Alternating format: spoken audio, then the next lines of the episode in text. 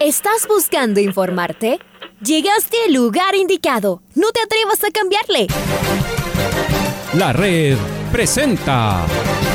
Ponte al día. Información deportiva al instante sobre la actualidad de los equipos ecuatorianos muchos goles y el drama que tanto disfrutamos. Los albos se pusieron en ventaja con doblete de Adolfo Muñoz. La Libertadores Femenina cuenta con sus 16 equipos. Con la conducción de los periodistas de la red, Raúl el Profe Chávez y Andrés del Pichón Villamarín. Mucha información que contarles aquí en 102.1 FM. El microciclo de la selección que arranca el día de hoy. Ponte al día. La red. Amigos, amigas, hola, hola, ¿qué tal? ¿Cómo les va? ¿Cómo están? Tengan ustedes de muy, pero muy buenos días. Son las 6 de la mañana con 7 minutos. Acá estamos, arrancamos, comenzamos, iniciamos esta programación deportiva en el micrófono de la red en esta edición de este día martes 8 de febrero del año 2022. Se saluda Andrés Villamarín Espinel, encontró el máster está Paola Yambay y nuestro compañero Raúl Chávez procede también a saludar a toda la audiencia en este informativo de la mañana. ¿Cómo te va Raúl? Bienvenido. Hola Andrés, amigos, amigas, bienvenidas, bienvenidos. Fuerte abrazo para todos ustedes al noticiero al día en este martes 8 de febrero. Arrancamos de inmediato con los titulares. Barcelona Sporting Club debuta esta noche en la Copa Libertadores de América. Montevideo City Wanderers espera hacer respetar su localidad en el centenario. La explosión azul solo tendrá a dueños de suite y palco este miércoles. Orense ganó en su debut por la Copa Libertadores Sub-20. Liga Deportiva Universitaria tendrá un amistoso frente a Cumbayá mañana en Casablanca. Johan Julio continuará en Liga Deportiva Universitaria, al menos hasta mitad de temporada. Y el Deportivo Cuenca fichó a un nuevo zaguero central. Amigos, amigas, es momento aquí en el micrófono de la red de escuchar el editorial del día. Ha terminado la Copa Africana de Naciones, hay un nuevo monarca, el número 15 en el historial de 33 torneos que nacieron en 1957. Y este es el equipo de Senegal, uno de los equipos mejor conformados que tiene por el momento África y que seguramente es candidato a llegar al próximo Mundial y a generar eh, noticia en el mismo. Tal vez lo más importante de este torneo africano es comprender el punto donde se encuentra el fútbol sudamericano, las aspiraciones que tiene e irnos comparando con distintas selecciones, tanto asiáticas, africanas como europeas, y medir un poco las fuerzas de dónde está el fútbol de nuestro subcontinente. Por ahora, el nuevo monarca es un equipo compuesto por muchos jugadores que están en el primer nivel del fútbol europeo, encabezado seguramente por Sadio Mané. Sin duda, gran título, muy merecido de Senegal. Escuchábamos el editorial del día en la voz del Pato Granja y nos metemos de lleno en el desarrollo de noticias. La Copa Libertadores de América 2022 Comienza el día de hoy. Barcelona dará el puntapié inicial. Vamos con Domingo Valencia Lazo que nos trae novedades sobre el arranque de la copa más bonita de todas. Domingo, ¿cómo estás? Hola compañeros, ¿cómo les va? Esta noche a las 19 horas 30 comenzará a rodar la pelota en la sexagésima tercera edición del torneo de clubes más importante de Sudamérica, la Copa Libertadores. Barcelona Sporting Club visitará al Montevideo City Torque en el Estadio Centenario. Este miércoles se jugarán los otros dos encuentros de la primera fase.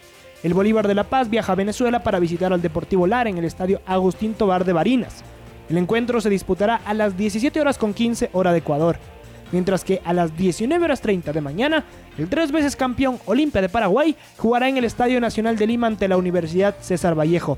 Los encuentros de vuelta se jugarán la próxima semana a las mismas horas con las localías cambiadas. Para esta edición 2022, el campeón de la Libertadores recibirá 16 millones de dólares en comparación a los 15 que obtuvo en la edición 2021. Universidad Católica jugará la segunda fase y el Independiente del Valle y Emelec esperan rivales en la fase de grupos. La final del torneo se jugará el 29 de noviembre del 2022 en el estadio Banco Pichincha de Guayaquil. Informó para el Noticiero al Día, Domingo Valencia. Compañeros, vuelvo con ustedes de Estudios Centrales. Gracias.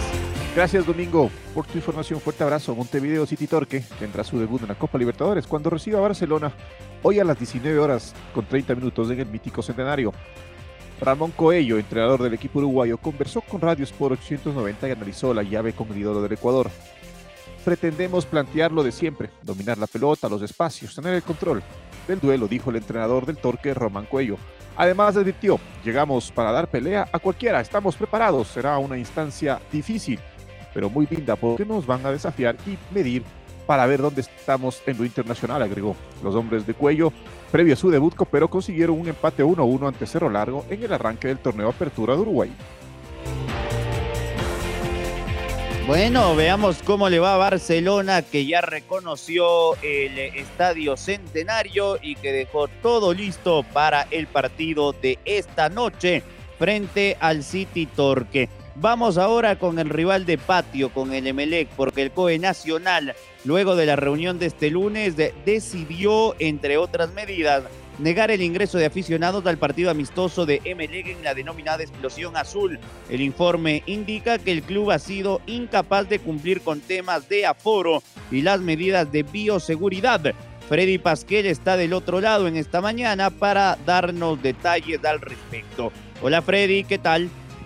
¿Qué tal amigos, amigas oyentes del Red? Muy buenos días de nuestros compañeros en estudios con información de lo que sucedió ayer en horas de la tarde con respecto a la eh, medida, entre otras, eh, manifestada por el COE Nacional con respecto a la última reunión que tuvieron eh, y al balance que hubo de los partidos del campeonato ecuatoriano de fútbol, lo que sucedió además en la final de la Liga Pro en diciembre anterior en la ciudad de Guayaquil con el cotejo entre Emelec e Independiente, donde no se respetaron las eh, medidas de bioseguridad, de distanciamiento, el uso de mascarilla y también el control de aforo por parte de la directiva del Emelec, que, como habíamos dado a conocer además ya estaba vendiendo las, las entradas para la explosión azul, el partido de presentación a jugarse este día miércoles en el estadio George Capwell, el eh, día miércoles decíamos desde las 20 horas, señala parte del comunicado con estos antecedentes, la plenaria del COE Nacional resuelve eh, acoger la recomendación del Ministerio de Salud Pública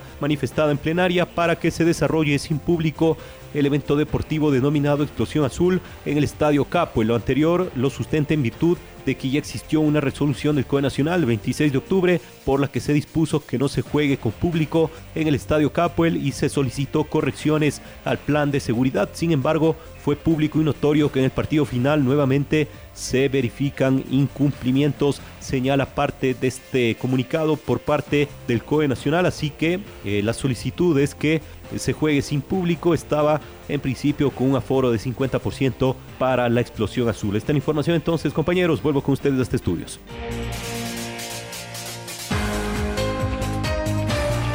Gracias, gracias Freddy.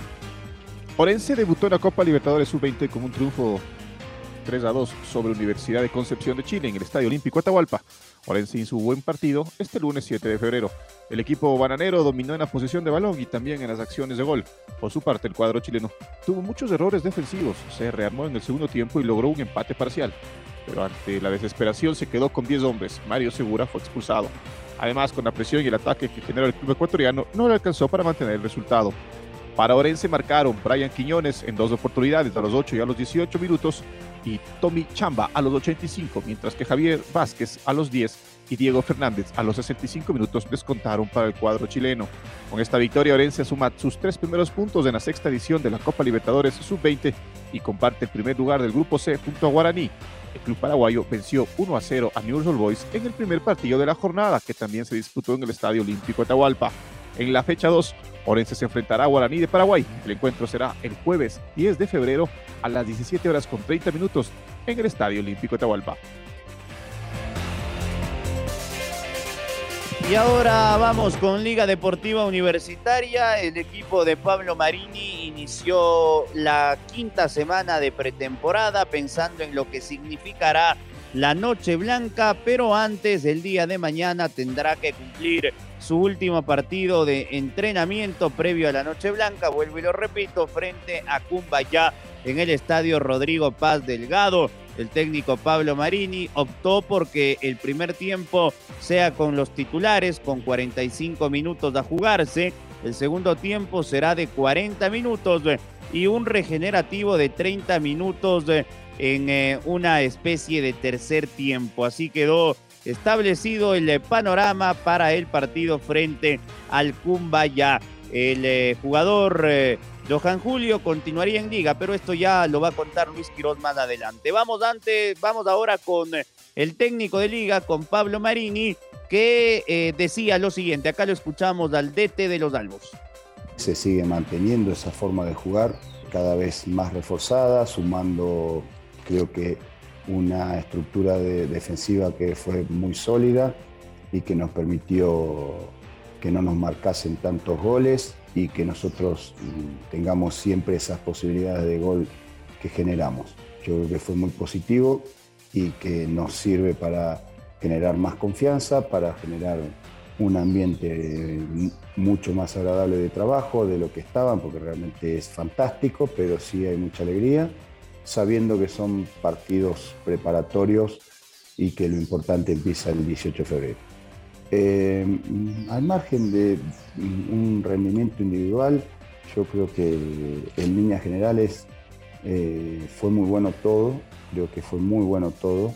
Eh, deben seguir mejorando porque para eso tenemos este tiempo hasta el 18 de febrero y que sin dudas que se destaquen algunos jugadores a nivel individual es producto de que el desarrollo colectivo también es muy bueno. Entonces, eh, no quiero hacer ni puntualizar eh, rendimientos eh, muy buenos de, los jugadores que usted menciona, sin dejar de destacar el trabajo grupal, que es lo más importante porque somos un equipo, tenemos que estar muy fuertes porque tenemos competencias muy importantes. Sin lugar a dudas, lo he dicho constantemente, los equipos grandes están acostumbrados a tener gente, a tener esa eh, presión versus el rival, a tener ese acompañamiento generoso como tiene la gente de liga y que realmente el jugador, nosotros, todo es muy necesario porque acompañan, eh, disfrutamos de que haya gente, disfrutamos de que nos apoyen, de que canten y ojalá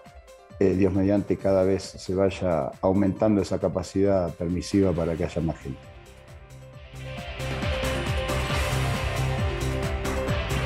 Es momento de escuchar a Said Romero, el defensa central que tiene Liga Deportiva Universitaria para este año. La verdad que con estos partidos que, hemos jugado, cada vez me estoy sintiendo mejor. La verdad que estoy muy, muy, muy contento por, por cómo he rendido en los partidos. El otro día en, contra Católica me sentí muy, muy bien, mucho mejor aún que los otros partidos anteriores. Así que la verdad que muy contento y bien físicamente, la verdad que estoy trabajando muy bien, preparándome para, para, lo que viene, así que bueno, ya yo creo que con el tema de la altura ya he mejorado bastante, así que la verdad que muy contento. En tema de juego siempre, eh, como nos dice el profe, hay que tener mucha dinámica en el juego, muchas rotaciones, bueno, a mí en lo personal me pide que, que bueno, que siempre salga jugando, que rompa, que sea lo más simple posible, que sea fuerte en la marca, en los uno contra uno y después, bueno, en lo grupal nos pide siempre mucha dinámica, atacar y bueno, siempre las basculaciones, eh, que bueno, que son muy importantes y bueno, siempre eh, hablarse, la verdad que el profe no, nos marca mucho eso del habla y bueno, nada, también de, de tener mucha dinámica. Respecto a los amistosos que hemos jugado, Respecto a mí, en lo personal y el resto del plantel, hemos salido a la cancha a darlo todo, a ganar. Eh, más allá de que sea un amistoso, la verdad que no mucho no nos interesa eso, sino eh, crecer nosotros, conocernos entre nosotros, que bueno, somos muchos chicos nuevos los que hemos llegado, así que eh, muy bien, muy bien, la verdad que muy, muy contento por, por lo que hemos logrado desde que empezamos la pretemporada y la verdad que estoy yo muy, muy contento porque cada vez me siento mejor bien físicamente, eh, con mucha confianza con el tema de la pelota, así que la verdad que cada vez agarro más confianza y cada vez estoy mucho mejor físicamente. Las palabras de Said Romero a propósito, hoy Liga presenta a un nuevo socio comercial eh, que estará detrás de su camiseta, ¿no? Ese será uno de los eh, temas que hoy lo tendremos en eh, conocimiento en horas de la mañana en conferencia de prensa en el estadio Rodrigo Paz Delgado. Vamos ahora sí con Lucho Quiroz porque Johan Julio se queda, ¿no? Al menos hasta mitad de temporada. Tenemos esa información. Luchito, ¿cómo le va? Bienvenido. ¿Qué tal Andrés? Raúl, un saludo muy cordial.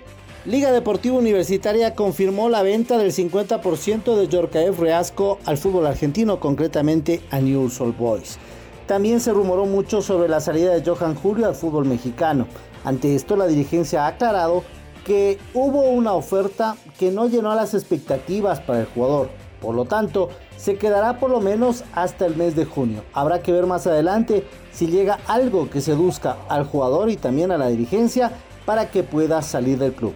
Por el momento, Johan Julio se queda en la escuadra universitaria. Se ve también, se está pensando en un nuevo jugador eh, extranjero ante la salida de Yorka Reasco. En los próximos días se daría a conocer esta información. Un abrazo.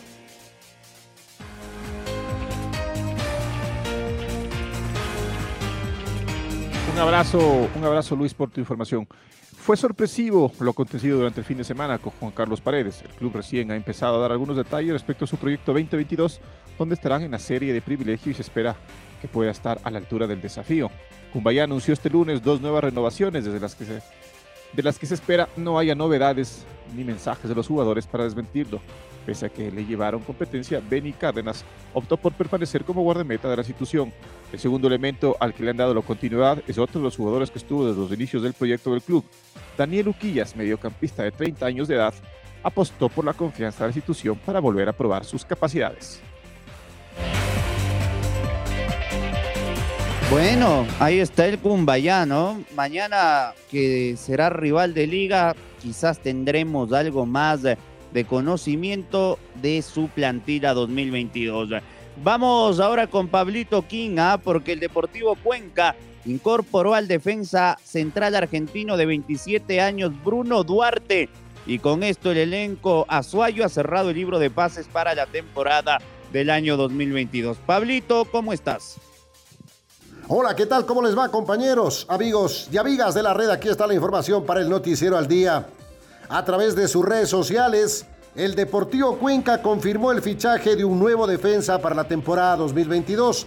Se trata de Bruno Duarte, 27 años de edad, que llega procedente del Club Social y Deportivo Tristán Suárez de la Serie B del fútbol argentino en condición de préstamo. El Deportivo Cuenca el próximo viernes va a presentar su nómina, su plantel oficial para la próxima temporada en la denominada Noche Colorada y el rival será el campeón del fútbol ecuatoriano, el Independiente del Valle. El Deportivo Cuenca, a propósito, para la temporada 2022, ha incorporado a 20 jugadores y aquí está la nómina de las nuevas caras del equipo del Deportivo Cuenca.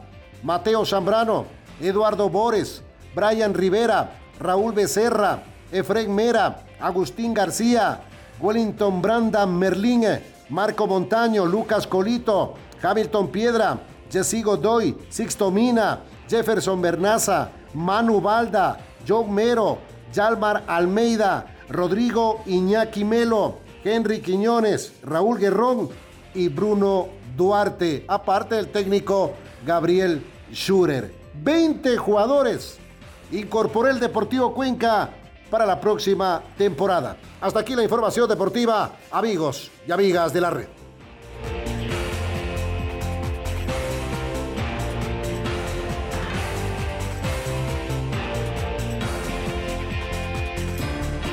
Gracias, gracias Pablo por tu información. Es momento de escuchar el gol del recuerdo. El gol del recuerdo. La red. El 6 de febrero de 20, del 2020, Barcelona Sporting Club recibió a Sporting de Cristal por el partido de ida de la segunda fase de la Copa Libertadores en el estadio Banco Pichincha. Los canarios impusieron 4-0. Recordemos el tercer tanto del encuentro, obra de Fidel Martínez, con los relatos de Pablo King y los comentarios de Eduardo Vargas. Atención en el estadio Monumental, gana Barcelona, triunfo al momento del equipo canario. Insiste Barcelona, aquí está la tercera, bombazo, gol, gol.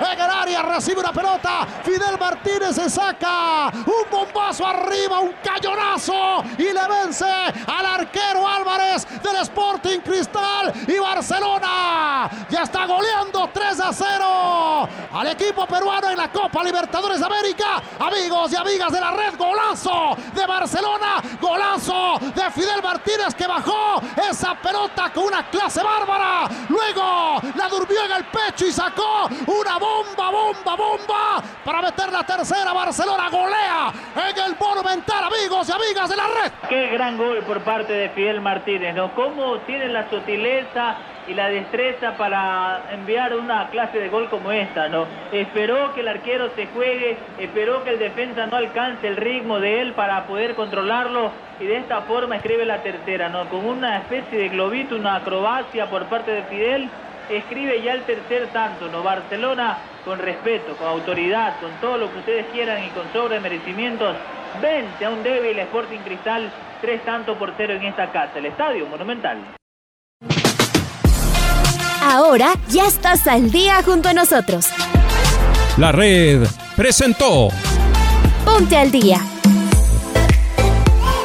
Informativo completo sobre la actualidad del fútbol que más nos gusta, en donde estés y a la hora que tú quieras.